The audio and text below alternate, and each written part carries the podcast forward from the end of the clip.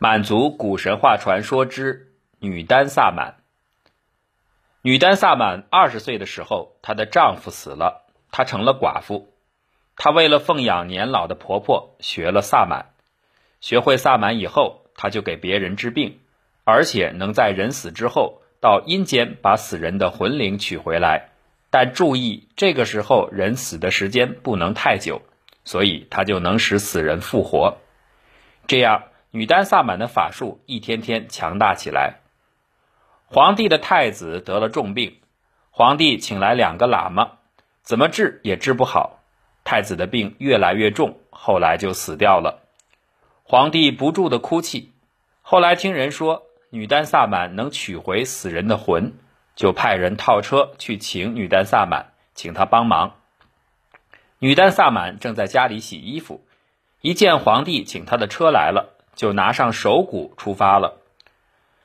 因为皇帝请了女丹萨满，那两个喇嘛记恨他，两个喇嘛藏在皇宫的大门后面，想要杀害女丹萨满。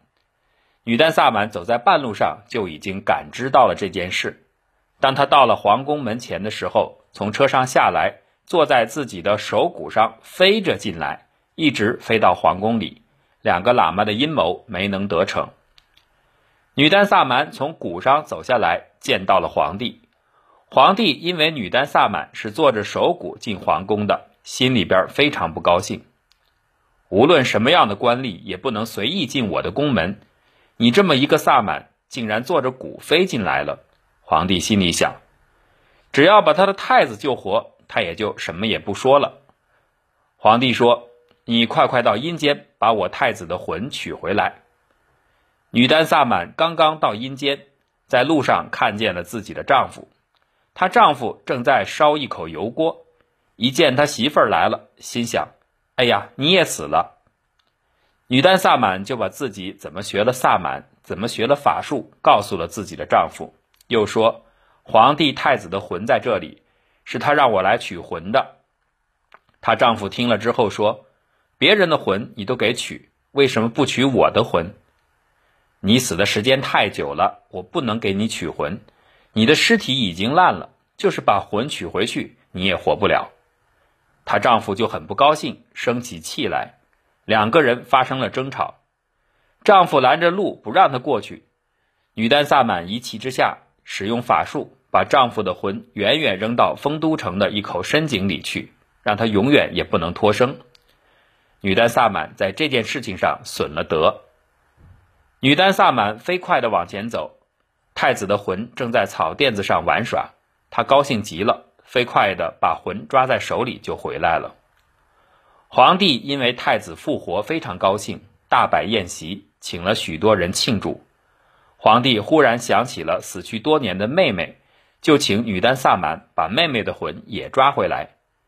女丹萨满说：“你妹妹已经死了三年，肉都烂了，就是取回来也活不了。”皇帝听女丹萨满这样说，心里很不高兴，既不给取皇帝妹妹的魂，又曾坐着手鼓飞进皇宫。皇帝这么一联系，心里更加的不愉快。这个时候，两个喇嘛趁机向皇帝说女丹萨满的坏话。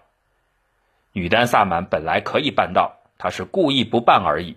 因此，皇帝大怒，派人把女丹萨满扔到西方的一口井里，又把碗口粗的铁链条压在井中。女丹萨满被喇嘛陷害，死在井中。女丹萨满死后，皇宫当中有三天看不见阳光。皇帝问大臣：“这是怎么回事？”一个大臣仔细观察了天空之后说：“这不是阴天。”是一只大鸟的翅膀挡住了天空，让一个善射的人向天空放一箭看看吧。皇帝就让一个将军向天空射了一箭，射下一根鹰尾巴上的羽毛。这根羽毛非常大，用一辆车都放不下。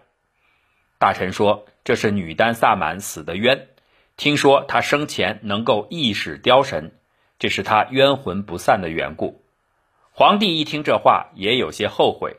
皇帝说：“你如果真是死的冤枉，我让满洲人祭神的时候也祭祀你。”皇帝这么一说，天登时亮了起来。从那以后，满洲人祭祀祖先时，旁边就要祭鹰神，女丹萨满就是萨满的创始人。直到现在，从女丹萨满被扔的井口路过时，都能听到那井中在跳大神的声音。有人曾试图把压女丹萨满的铁链拉出来，可是怎么拉也拉不完。